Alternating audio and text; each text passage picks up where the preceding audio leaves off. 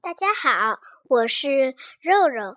肉肉电台好久都没有讲故事了，今天我们要讲一个故事，叫做《大侦探猫头鹰》。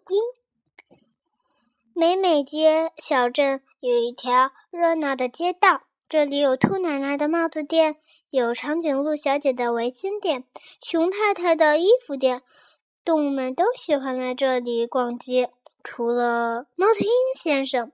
他在白天就喜欢睡觉，不过他可是个大侦探，非常聪明。这天早上，兔奶奶打开门，忽然发现一只帽子不见了。漂亮的帽子去去哪儿了？是谁偷了我的帽子？他仔细的看来又看去，还是没有。于是他赶快去找大侦探猫头鹰先生。长颈鹿小姐打开店门，忽然发现一条围巾不见了。漂亮的围巾去哪儿了？是谁偷了我的围巾？她仔细的看来又看去，还是没有。于是她赶快去找大侦探猫头鹰先生。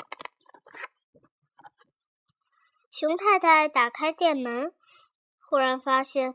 一件衣服不见了，漂亮的衣服哪去了？是谁偷了我的衣服？他仔细的看来又看去，还是没有。于是他赶快去找猫头鹰先生。毛毛虫小姐打开店门，忽然发现一双鞋子不见了。漂亮的鞋子去哪了？是谁偷了我的鞋子？他仔细的看来又看去，还是没有。于是他赶快去找大侦探猫头鹰先生。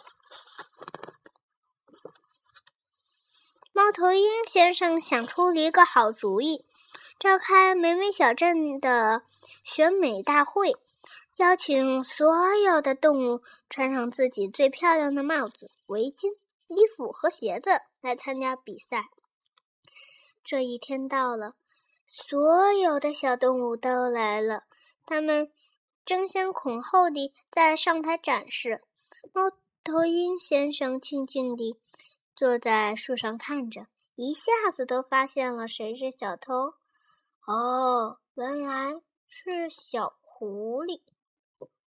好了，谢谢大家，我讲完了。妈咪。